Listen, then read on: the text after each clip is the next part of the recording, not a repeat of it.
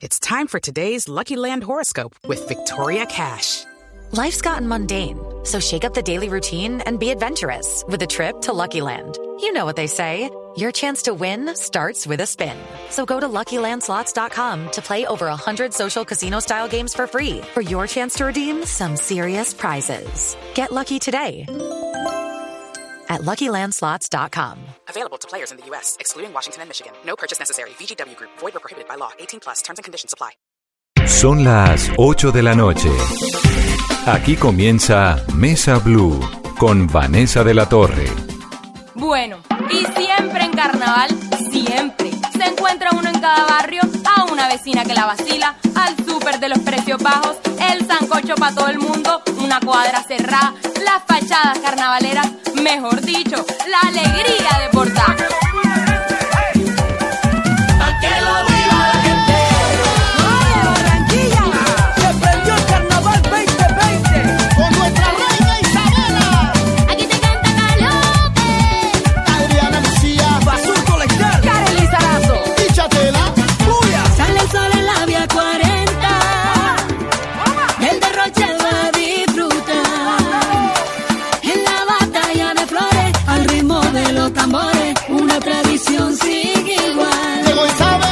Noches. Durante cuatro días, febrero 22, 23, 24 y 25, quien lo vive es quien lo goza. Así dice el Carnaval de Barranquilla, que realmente es una fiesta impresionante, con unos componentes culturales ancestrales riquísimos.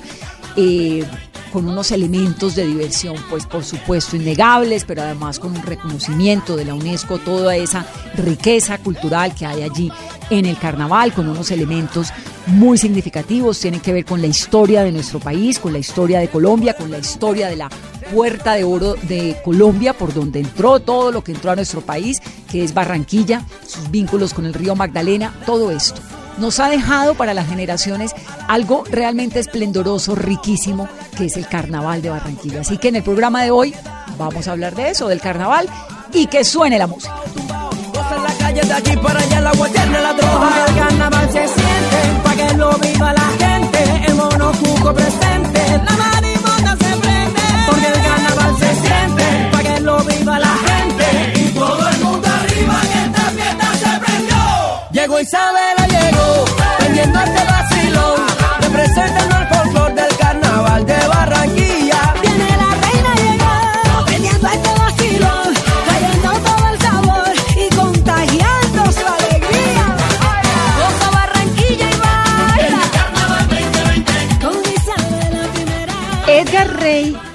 Sinin, o Sainin, es sociólogo y es doctor en historia. Edgar, bienvenido a Mesa Blue.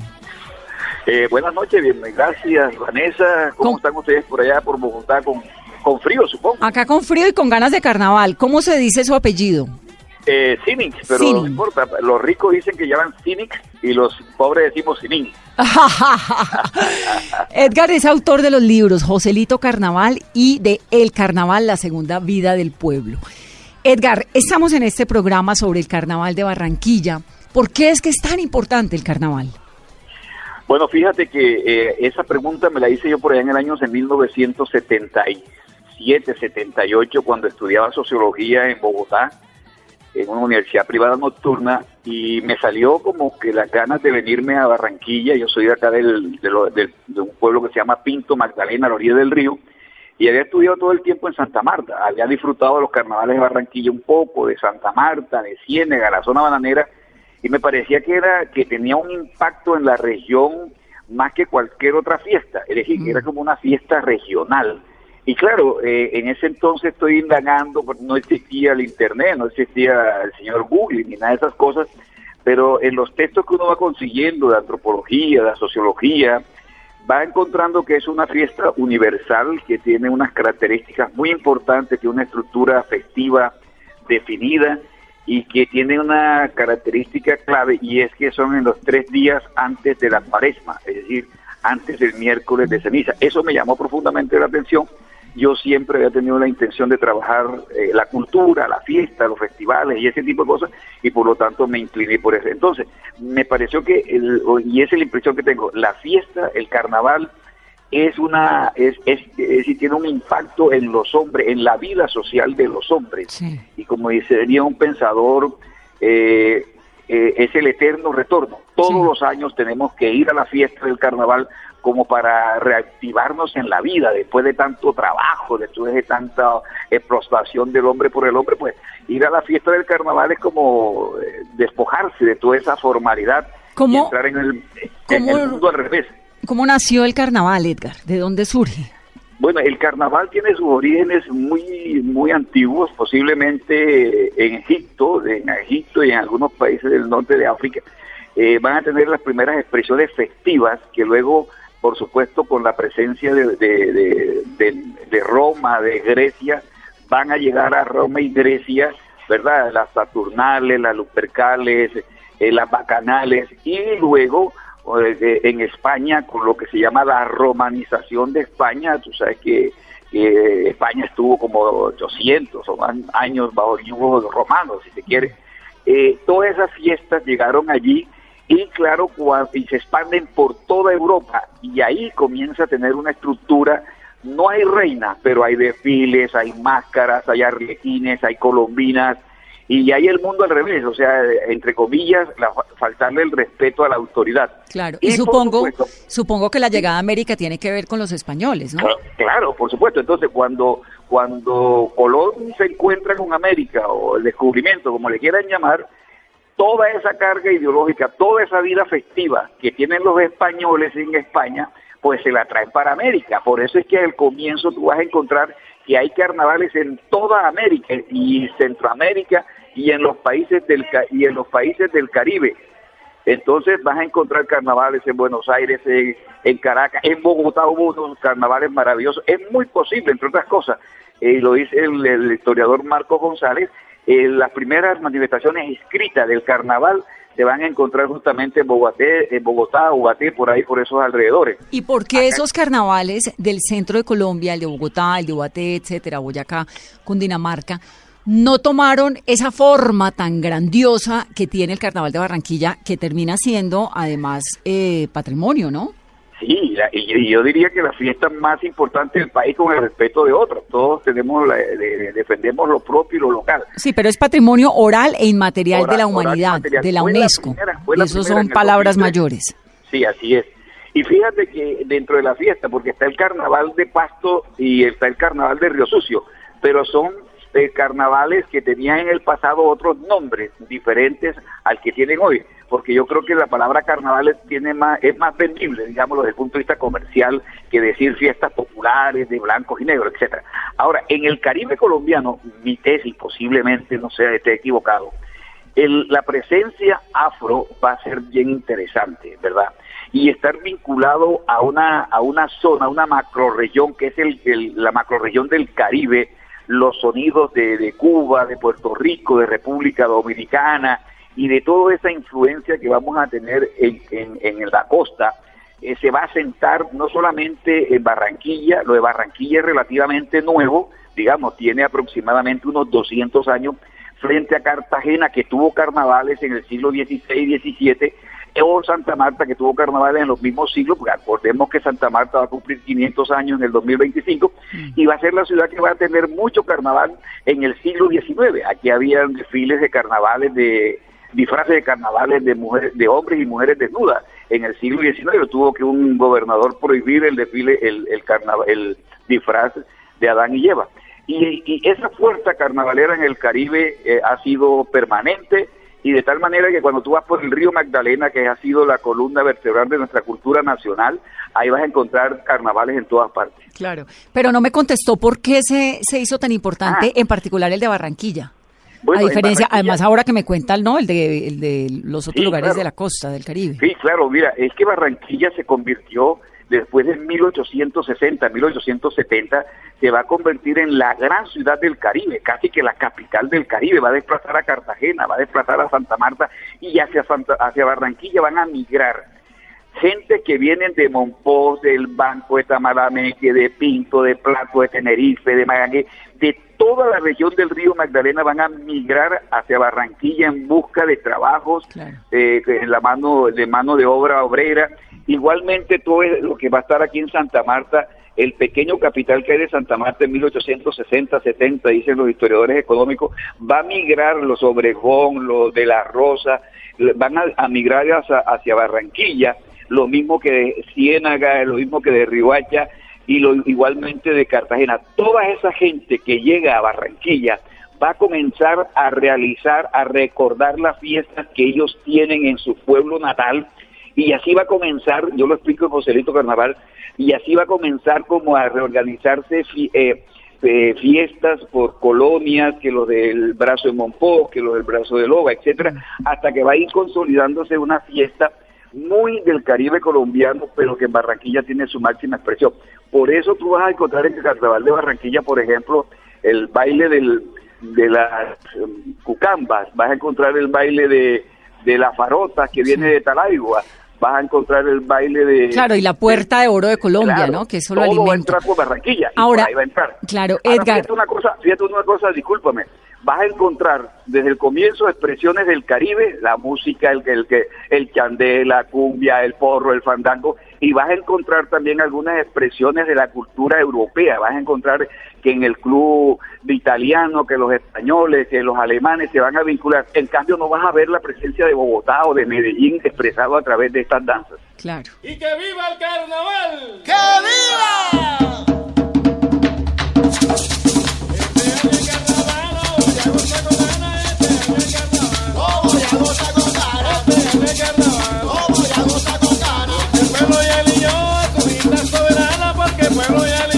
Azulita soberana,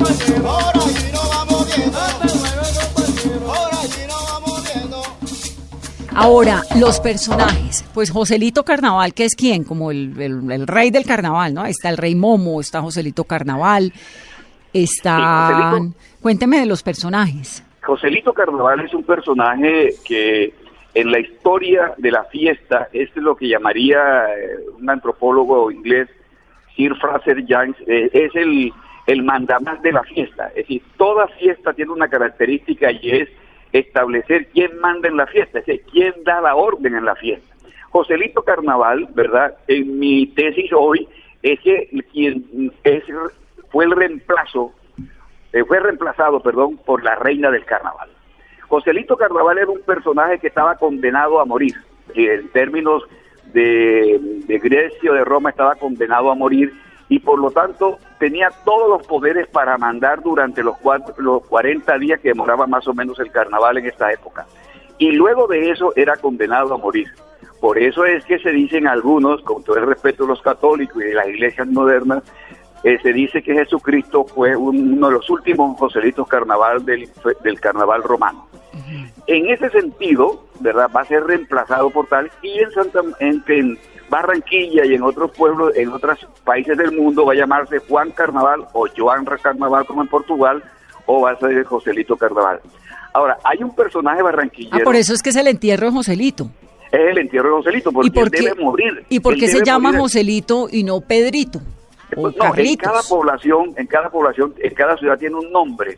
Eh, se llama Yo- Joao. Se utiliza, yo creo que el, está referido más a un nombre popular. Fíjate que no se llama Gualberto, ni Wilberto, ni Wilman. Claro. Se llama justamente un, un nombre muy español. Eh, eh, Joao, que Juan o Pedro, etcétera, que están relacionados directamente. Joao con- portugués, con- ¿no? eh, eh, Joao portugués, claro. En Brasil se, se habla de eso también, lo mismo que el Lisboa. Entonces, Joselito es el rey del carnaval que termina siendo enterrado y por eso es el entierro. Claro. ¿Quién es el rey Ahora, Momo? El rey Momo, eh, Momo es un re- es un dios de la diversión. ¿cierto? Entonces, lo que pasa es que en Barranquilla, eh, tal vez a finales del siglo XIX, hacia 1870, 80, 90, no recuerdo exactamente, se creó por primera vez la figura del rey Momo. Y luego se retomó esa figura del rey Momo como el personaje que va a, a- a acompañar a la reina durante la, la- la- digamos durante la fiesta. A mi juicio, eh, mm, en algunos lugares tenía otro nombre y no necesariamente Rey Momo. Se llamaba como el emperador, se llamaba como el presidente del carnaval, etcétera, en el caso de Santa Marta. Pero la configura del Rey Momo, que últimamente he visto que lo han cuestionado, el Rey Momo, digamos, es el, el- es el dios de la diversión. Y hay una cosa importante en el caso del carnaval de Barranquilla. La reina, incluida la de este año, es una un personaje de la alta sociedad. digamos. Eso le quería preguntar y ya voy a hablar con la reina, que la Sí, voy a claro. tener enseguida. Exactamente. Porque la reina, ¿por qué es un personaje de la alta sociedad? Si eso es como lo más opuesto al principio de un carnaval, ¿no? Bueno, aparentemente, pero todas las reinas que yo conozco, no solamente en, Car- en Barranquilla, sino en Cartagena y en Santa Marta, cuando hubo grandes carnavales, todas eran del Club Santa Marta o del Club Cartagena. Lo mismo pasa en Barranquilla, todas. Fíjate que la de este año es Champ, que es, es hija, es pariente de, de William Champ, no sé si será sobrina, el gran amigo, y, y de Olga Champs, la famosísima eh, poeta conocida como, como Meira del Mar. Sí, Eh, Isabela y- Chams Vega se llama la reina. Sí, es correcto, Isabela. Entonces, el- la reina siempre es rica, para decirlo en esos términos, pero él, el rey Momo, siempre es pobre. Sí. En el pasado hubo uno que no se cambiaba. ¿Por qué, ¿Por qué las niñas de Cartagena de la sociedad quieren Ah. ser reinas? Sí, sí. No, todas las barranquilleras quieren ser reinas. Lo que pasa es que no todas tienen, eh, ¿cómo diríamos?, eh, plata para ser reinas. Hay que tener dinero porque esos, esos vestidos, todo ese tipo de situaciones, toda esa infraestructura que está alrededor de la reina tiene un costo muy alto. Pero ¿por qué es una cosa tan honrosa? Ah, va, es honrosa, imagínate, eh, si es la fiesta que identifica a la ciudad, qué mejor que sentirse eh, representando a la ciudad en la alegría de la ciudad. Entonces, esta, esta mujer, desde- las niñas desde que tienen uso de razón quieren ser reina del carnaval de Barranquilla. Ni siquiera les interesa, posiblemente, puede ser algo eh, que me pueden condenar. Eh, quieren ser reina de Colombia, quieren ser eh, reina del carnaval de Barranquilla. Aquí además no está la belleza ni nada de esas cosas. Aquí lo que está es la dulzura, la alegría y el goce colectivo que pueden pasar. Y la Entonces, parrandadera. y la parranda, claro, es que, es que tú, tú sabes lo que es representar a la ciudad de la fiesta más grande de Colombia. Es que el carnaval antes comenzaba el 20 de enero, ahora comienza en septiembre, en No, octubre. eso cuando se va todo el año. Sí, Eh, cuénteme, Ah. cuénteme, Edgar, la historia de- del monocuco, de la marimonda. ¿Quiénes Bueno, son eh, ellos? bueno hay, hay una cosa, marimonda es una cosa y monocuco es otra. Sí. Son dos disfraces diferentes. El disfraz más tradicional, digamos, eh, de las, del carnaval costeño es el monocuco. Monocuco guayabero sacapresa del caldero. Era, digamos, eh, con una con un antifaz. Luego hay un que es el disfraz tradicional, etcétera, con seda, con la, con la máscara, etcétera. Eh, luego hay un disfraz muy barranquillero que es el del disfraz del, de, de la marimonda, que me parece que tiene un sentido de eso que llamamos los investigadores el mundo al revés. Colocarse el saco al revés, el pantalón al revés, hacer morisqueta, puede tener una grandes nariz, tener una, unas grandes orejas. Todo eso es una irreverencia a lo normal de la sociedad contemporánea, de la sociedad en el mundo. Entonces, esa irreverencia, ¿verdad?, va a tener un, una expresión lúdica muy importante en, en, este disfraz que se llama la marimonda. La marimonda es, bueno, la mari- te voy a dar una marimonda, o sea, una marimonda para otro en el Caribe puede ser o de dulzura, de alegría, o una marimonda puede ser una gran, eh, como diríamos, para utilizar todo, una gran eh, limpia, o sea, le dan uno un poco de correazo, por haber desobedecido cuando uno está niño en algún momento de la vida. A ver, no sé cómo hacerle esta pregunta sin que suene fea. Pero la marimonda tiene algo que ver con la monda? No, no, no, no, no, para nada. No, no, la bondad es otra cosa. Eh, no, no, ma- marimonda es alegría. Tienes una marimonda, tienes una marimonda, tienes una fea, estás borracho. Ok. Ni eres caremonda, no, no. Y bueno, de ahí, y ya salen los otros personajes, ¿no? La María Sí. Monitos, el hombre caimán, Sí, todo claro. eso.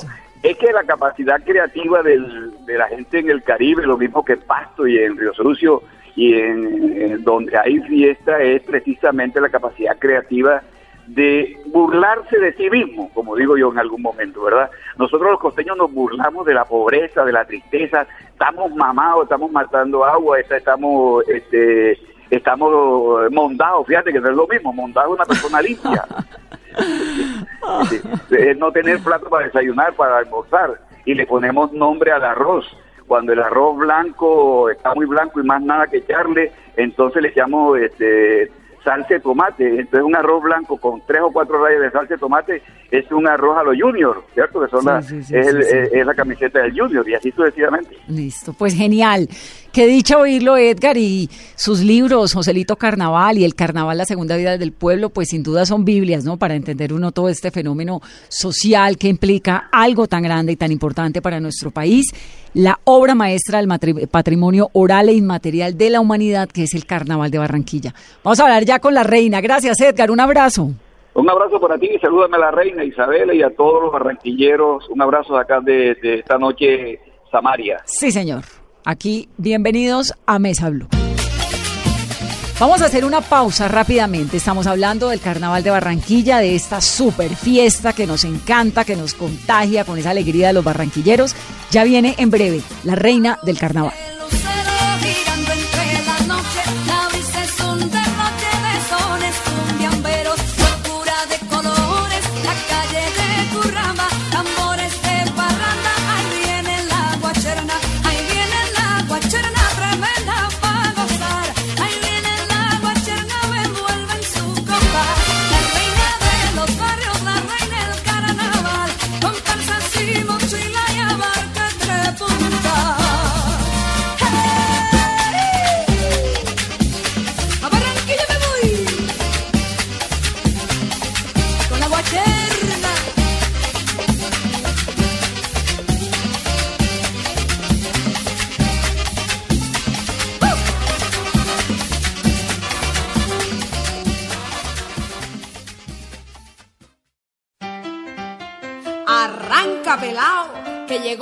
Con maíz y la rumba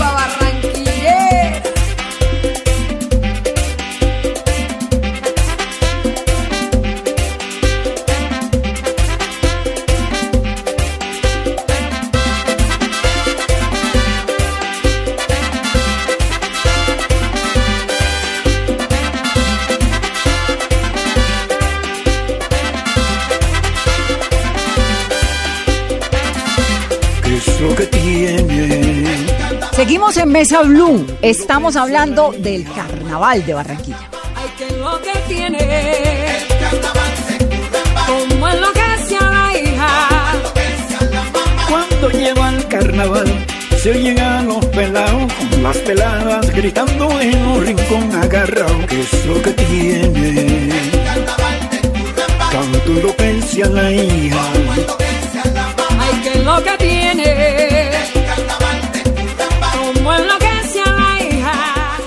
Isabela Chams Vega es la reina del Carnaval de Barranquilla, ¿no? Bueno, así es. Soy Isabela Champs Vega, reina del Carnaval de Barranquilla 2020. Estoy muy feliz de ser la embajadora de esta gran fiesta, de la fiesta más auténtica que existe en el mundo. ¿Qué hace la reina del Carnaval? Bueno, la reina del carnaval lleva a todas, las, a todas partes la alegría del carnaval de Barranquilla. La lleva a los barrios, corona a las reinas de cada barrio. eh, internacionalmente representa esta gran fiesta. Nuestra música, nuestros vestidos, nuestros disfraces, toda nuestra cultura. Isabela, ¿cuántos años tiene? Tengo 24 años. ¿Y siempre quiso ser reina del carnaval? Toda mi vida, desde que nací, nací en una casa muy carnavalera. Mis papás siempre me enseñaron, yo creo que a bailar antes que a caminar. Y somos amantes de la cultura de nuestra ciudad y desde ahí siempre quise serlo. Pero en realidad como cuatro años luchando por este sueño. ¿Cómo fueron esos cuatro años luchando? Es decir, ¿qué hace uno para que sea, para ser reina del carnaval? Bueno, yo me vinculé a un grupo folclórico que se llama Selva Africana. ¿Toca y- ser parte de un grupo pro- eh, No, no folclórico? toca ser, pero eso fue lo que yo hice por amor al carnaval. Eh, me vinculé y con ellos aprendí muchas cosas porque de estos hacedores del carnaval aprendí lo que es que estas personas trabajen los 365 días del año solo por nuestra fiesta. Y logré con ellos salir en muchos desfiles, en noche de comparsas. Gracias a ellos sé lo que se siente recibir un Congo de Oro. ¿Qué es el Congo de Oro? El? Congo de Oro es un premio que le otorgan a los bailarines y em, de acuerdo a una, a una demostración que hacen en la noche de comparsas donde bailan y muestran su... como el super premio. Exacto, la esencia de su, de su comparsa o de su grupo folclórico. Mire, el fenómeno de la reina del carnaval de Barranquilla es algo súper llamativo porque además todas las ferias, todos los carnavales, todas las fiestas pues tienen su reina. La reina de la Feria Cali, la reina de la Panela, el reinado nacional del bambuco, la reina de la música, es decir, hay un montón de reinas en Colombia.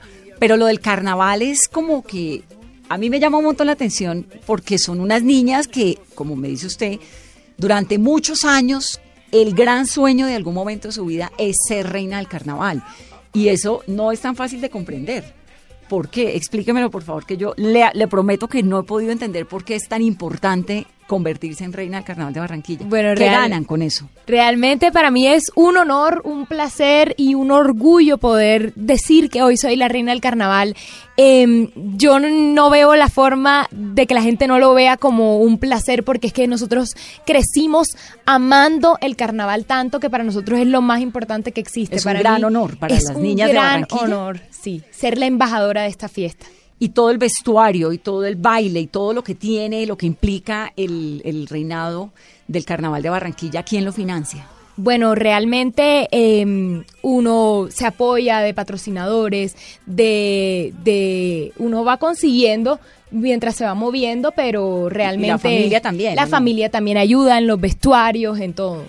Y la familia uno le dice al papá, mire, necesito, es que me vale tanto porque un vestido vale, cada día es un vestido distinto. ¿Por qué un papá apoyaría económicamente un reinado con toda la implicación económica que eso lleva como el carnaval, el del carnaval? Bueno, porque como- ¿Su papá por qué? ¿Qué le dijo cuando usted le dijo yo quiero ser reina? Bueno, mi papá siempre ha sido amante del carnaval, amante de nuestra cultura. Nosotros somos una familia muy entregada a la cultura de nuestra ciudad, al deporte. Y además mi papá es el señor de las telas, así le dicen, porque nosotros tenemos eh, unos almacenes de tela en Barranquilla. Ah, Entonces bueno, él me dice, ayuda. por vestido no es, por tela no es. Entonces por ese lado estamos bien. Bueno, y de ayuda. resto es un amor cultural que tenemos a nuestra fiesta y mucha gente en Barranquilla quiere apoyar porque nos sentimos como nuestro, sentimos el carnaval eh, propio. ¿Qué quiere hacer después cuando se acabe el reinado? Porque esto es un año entero dedicado al carnaval. O sea, Así usted para es. su trabajo. Sí. eh, ¿Usted qué hace cuando no es reina? Yo soy comunicadora social y me encantaría, yo soy comunicadora social de la Javeriana, estudié aquí en Bogotá, eh, me encantaría ejercer mi carrera.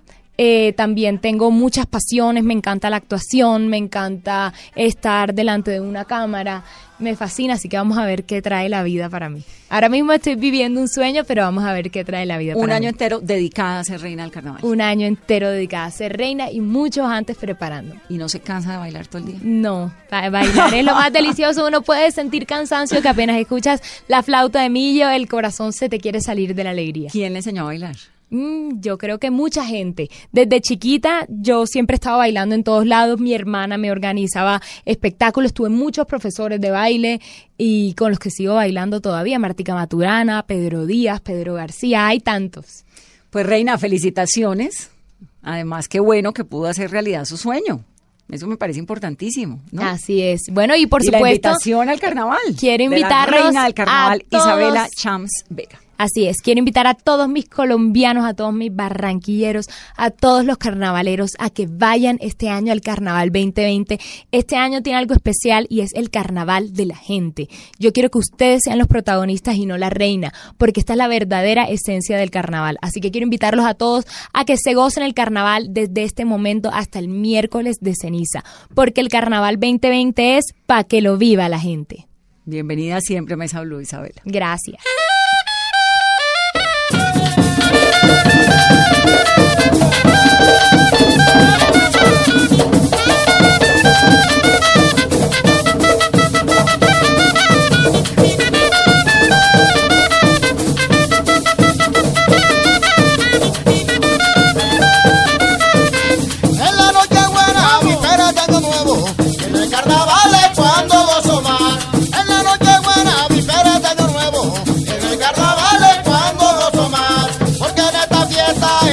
Cuando más bebo. Es cuando más bailo con toda libertad. Porque en esta fiesta es cuando más bebo. Es cuando más bailo con toda libertad. Viva, viva, viva, viva el carnaval. Ya llegó la fiesta. Continuamos en Mesa Blue, Carolina. Estamos hablando del carnaval, esta gran fiesta carnavalera. Usted disfrazada para el carnaval de Barranquilla, ¿no? Estamos ya listando maletas porque Mesa Blue se va para el carnaval de Barranquilla. Mesa Blue carnavalera. Sí. Buenísima, callejera en el festival. Estamos con el grupo Raza Tricolor, este gran grupo de Millo que dirige Edgar Borja. Edgar, bienvenido a Mesa Blue. Buenas noches. Muchas gracias y contento de estar aquí en este programa que se escucha bastante por toda Colombia. Usted interpreta el guache, pero cuéntenos primero, antes de que hablemos del guache, eh, ¿qué es un grupo de Millo? ¿Por qué se llama así? Un grupo de Millo es un grupo folclórico que toca música tradicional de la costa atlántica del Caribe. Se llama grupo de Millo porque el instrumento principal es la flauta que se hace de, de, de una planta que se llama millo. De ahí se saca el instrumento. ¿Cuánto llevan ustedes con eh, este grupo Raza Tricolor? Desde el 2005 tenemos el grupo conformado Raza Tricolor. Tenemos ya 15 años de ser los músicos oficiales de la Reina del Carnaval de Barranquilla. O sea, la reina no puede estar sin sus músicos y sin su grupo. ¿Es así?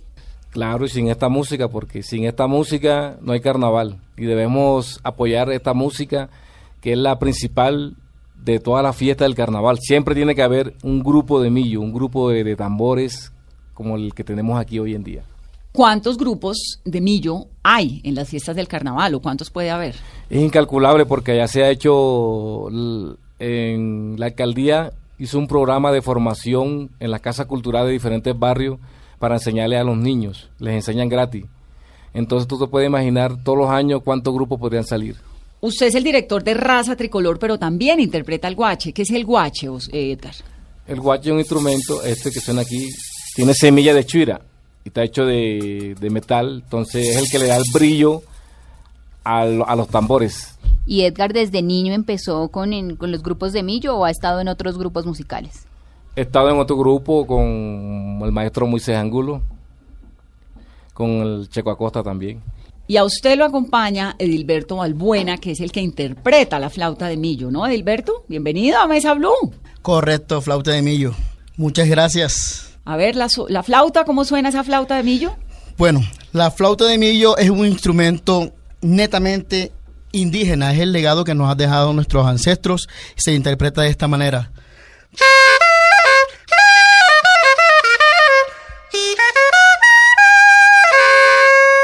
Hay que interpretarlo con mucha cadencia para que pueda sonar, que por una forma así decirlo, sonar romántico, que salga del corazón. Cuéntenos un poquito, Edilberto, de dónde esa pasión, ese gusto por la música, ¿cuál es su historia? A ver, este, algo, algo que sucede, pues hablo de mi tierra, en la, en la costa, es que todos, todos nacemos quizás con esa espinita ahí de querer bailar, de querer tocar, interpretar un instrumento. Y yo afortunadamente conocí el ritmo de la cumbia donde conocí este, este bello instrumento que es la flauta de millo. Es ahí que me, me nacen las ganas de interpretarlo, de tocarlo. Y muchos maestros que he conocido en la trayectoria de, de mi profesión como flautero. ¿Cuántas flautas de millo tiene? Yo en mi mochila por lo general cargo cinco flautas de millo, que son los distintos tonos que siempre cargo, ya que me preocupo mucho de porque el tema que yo interprete suene original como fue grabado. ¿Y qué hace la flauta de millo cuando ustedes los músicos hablan de tono? ¿Cuál es el tono de la flauta de millo? Eh, yo cargo eh, do natural, do sostenido, re natural, re sostenido y el mi natural. El re sostenido que es el mismo mi bemol. Y Edilberto en este grupo de Millo Raza Tricolor maravilloso que nos ha acompañado en esta noche está con su hijo, su hijo Frederick Balbuena. Él toca el tambor, o sea, su papá desde a los cuántos años le dijo, bueno, usted también tiene que ser músico. No, pues mi papá nunca me dijo que si yo quería ser músico o no. Lo que, como yo quise tocar el tambor, fue porque yo vi a mi papá que viajaba a todas partes del mundo, conocía a mucha gente, entonces yo dije, ah, no, yo también quiero ser como mi papá, voy a aprender a tocar un instrumento musical. ¿Y por qué se, se decidió por el tambor alegre y no por la flauta de millo que es la que toca su papá? Porque yo quería trabajar con mi papá y viajar con él. Porque como él es mi maestro, decirle a todo el mundo que me preguntara, él es mi papá y mi maestro. Yo decía, no, normal, entonces yo quería tocar el tambor para acompañarlo ahí. Entonces me, me enseñó muchas bases para acompañarlo a él como a él le gusta. ¿Y Frederick cuántos años tiene? Tengo 15 años. ¿Ya terminó el colegio? No, ya en dos años lo termino. ¿Y, ent- ¿Y cómo hace para combinar el colegio, las clases con la música?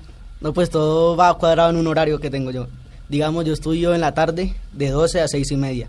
En la mañana hago las tareas y en la noche estudio una o media horita el tambor. Y para Frederick, ¿qué significa el tambor alegre y qué significa el carnaval y estar en este grupo de Millo Raza Tricolor? Hoy significa mucho para mí porque este grupo también está bien unido, todo, todos se conocen aquí, entonces pues me gusta tocar con ellos porque tiene una energía extraordinaria. ¿Y cómo suena el tambor alegre y por qué se llama así?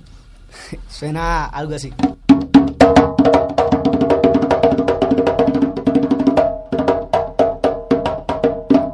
Gracias al grupo de Millo Raza Tricolor por habernos engalanado y habernos celebrado esta noche previa a lo que será el Gran Carnaval de Barranquilla en esta versión 2020, que es un carnaval para la gente y que tiene muchas sorpresas.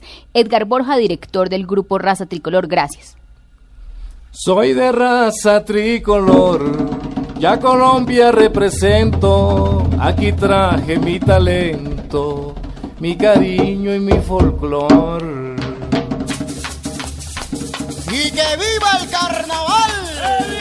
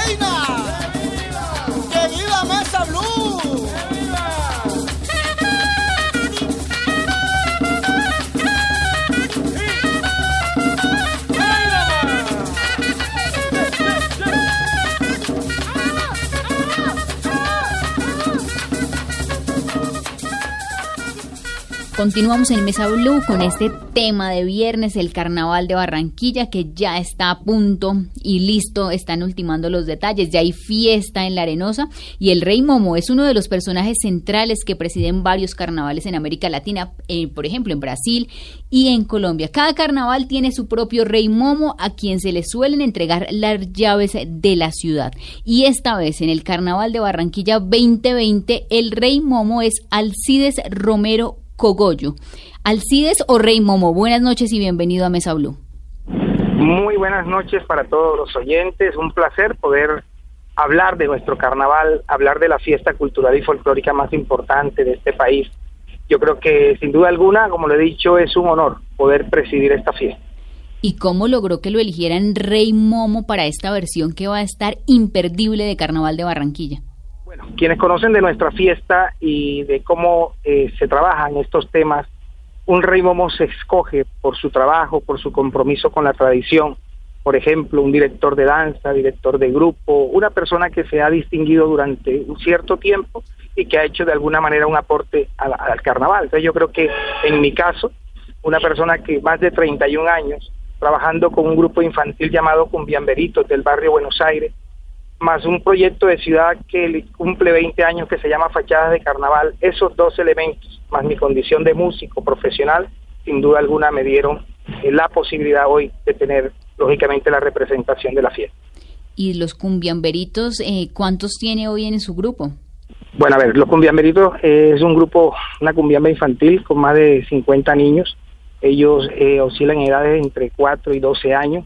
En ellos sembramos nuestros valores culturales, en ellos sembramos nuestros ritmos, nuestros aires, para defender, lógicamente, eh, la continuidad y la tradición de nuestra fiesta. Entonces yo creo que ese ha sido mi gran aporte, más de 31 años trabajando y, como le decía, el proyecto Fachada de Carnaval, que es una invitación a toda la ciudad para que vistamos la fachada con figuras de carnaval y de esta manera simbolizamos nuestra fiesta y, y mostramos ese ambiente de alegría, de entusiasmo en cada vivienda. Y también tiene que acompañar a la reina en todas las actividades de Rey Momo. Sí, hay momentos en que eh, estamos juntos, hay momentos en que ella está cumpliendo con una agenda porque son tantas, tantas las invitaciones que nos llegan de todas partes de la ciudad, de, los municipios y muchas veces nos ha tocado viajar para atender esta agenda y yo creo que eh, eso hace que sea eh, dispendiosa esta labor, que podamos estar en tantos eventos al cual se nos invitan y a veces estamos juntos como otras veces apenas pues está cada uno por su lado cumpliendo con su agenda real. ¿Y por qué es tan importante el Rey Momo en medio del Carnaval de Barranquilla? Yo pienso que la figura del Rey Momo eh, es una personificación histórica de la fiesta. Usted ahorita lo dijo al principio, es una figura eh, que representa los carnavales hablando históricamente, universalmente. Eh, eh, eh, tiene lógicamente eh, mucha influencia esta figura que, que lógicamente tiene historia. Entonces yo creo que el, el, el Rey Momo del Carnaval de Barranquilla simboliza la tradición, simboliza nuestra fiesta y tenemos esa gran responsabilidad de poder llevar el mensaje, poder transmitir lo que es nuestra fiesta, que lógicamente está lejos nada más de la, de la- del, del licor, de la espuma y otras cosas, sino que esta es una fiesta que tiene un contenido profundo que está representado en sus danzas, en sus ritmos, en su música, tantas cosas que convergen en el carnaval. Yo creo que eso es lo que lo hace grande y por supuesto fue lo que la UNESCO tuvo en cuenta para reconocerlo como patrimonio de la humanidad. Alcides o Rey Momo, en este carnaval, eh, ¿cuál va a ser el legado que usted le va a dejar al país y a todos los turistas y barranquilleros que se van a gozar el Carnaval de Barranquilla 2020? Bueno, yo creo que eh, hemos venido cumpliendo con una labor desde el momento mismo en que nos designaron como rey de la fiesta y esa misma labor así también lo ha entendido nuestra soberana Isabela Chan. La idea es que la gente sienta que la fiesta es de ellos y que todo el mundo pueda participar activamente. La ciudad hoy se prepara, la ciudad hoy abre las puertas para que todo aquel que quiera conocer de nuestra fiesta, vivirla, sentirla, nos acompañe. Esta es una fiesta que crece, pero que crece mucho para que la gente lo disfrute, que crece mucho para que todo el que llegue aquí tenga nuevamente el deseo de regresar a la ciudad. Hoy es un momento importante el que vive nuestra ciudad y ya nos estamos preparando para todas las grandes celebraciones que vienen y los grandes desfiles que sin duda alguna eh, la gente va a disfrutar mucho. Momo, usted es abogado, dejó el derecho a un lado por dedicarse a la fiesta, a los cumbiamberos, a su proyecto de fachadas del carnaval. Muchas personas pensarían que, que el carnaval de pronto todo es nada más es fiesta y rumba, pero es que en el carnaval, como lo decía ahorita, convergen todas las manifestaciones del arte y en el carnaval vamos, vamos a encontrar, porque tiene demasiado arraigo en la gente, que vamos a encontrar profesionales de todo tipo, de todas las disciplinas, economistas, contadores, abogados, mucha gente participa en el carnaval y eso, como le digo, lo hace demasiado grande. Entonces, en mi caso, Yo no he apartado mi profesión, solamente estoy viviendo el momento de representar y presidir la fiesta más importante de Colombia, pero lógicamente mi actividad profesional seguirá una vez termine el carnaval, pero hoy le estamos cumpliendo a la ciudad en medio de su fiesta. Y este año es el carnaval para que lo viva la gente. La invitación, Rey Momo, a que todos nuestros oyentes se vayan del 22 al 25 de febrero al carnaval de Barranquilla. Una invitación muy especial a toda la gente de Colombia eh, que nos escucha a través de Blue Radio para extenderle cordialmente la invitación para que estén con nosotros del 22 al 25 acá en la ciudad de Barranquilla, en medio de este calor humano maravilloso que le caracteriza a nuestra gente, y vivamos este carnaval, porque este carnaval es para que lo viva la gente, así que los esperamos. Rey Momo, gracias por estar en Mesa Blue. ¿Y a usted qué le gusta más, la guacherna o la lectura del bando? Cada evento tiene su magia, cada evento tiene su toque y nosotros lo vivimos cada, cada momento. La guacherna me fascina como desfile, eh, el bando pues es la apertura de la fiesta, lo vivimos y fue un evento maravilloso. Yo creo que el carnaval tiene eso, que todos sus eventos nos, nos contagian, todos sus eventos nos, nos comprometen, nos mueven y yo creo que esa es la esencia de nuestro carnaval. Rey Momo, gracias y a gozarnos el carnaval de Barranquilla del 22 al 25 de febrero. Sí, es muy buenas noches y que estén muy bien. Los esperamos. Carnaval de Barranquilla, bella expresión cultural, patrimonio nacional, que hoy el mundo maravilla. Isabela, bella y sencilla, representa con honor la grandeza y el valor de la raza colombiana que al mundo entero engalana con cultura y con folclore.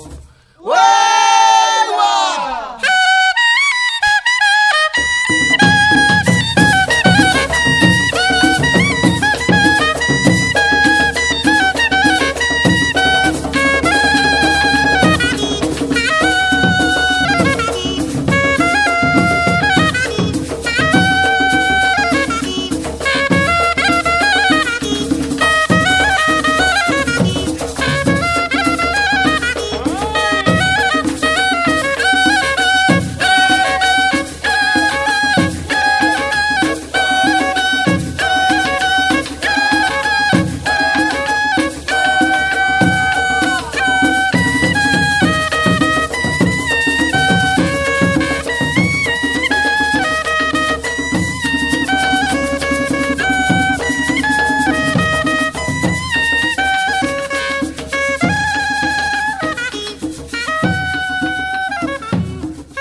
carnavaleros, con toda esta buena vibra que nos llega desde el Atlántico, desde el Caribe colombiano, les deseamos una muy feliz noche. Esto es Mesa Blue.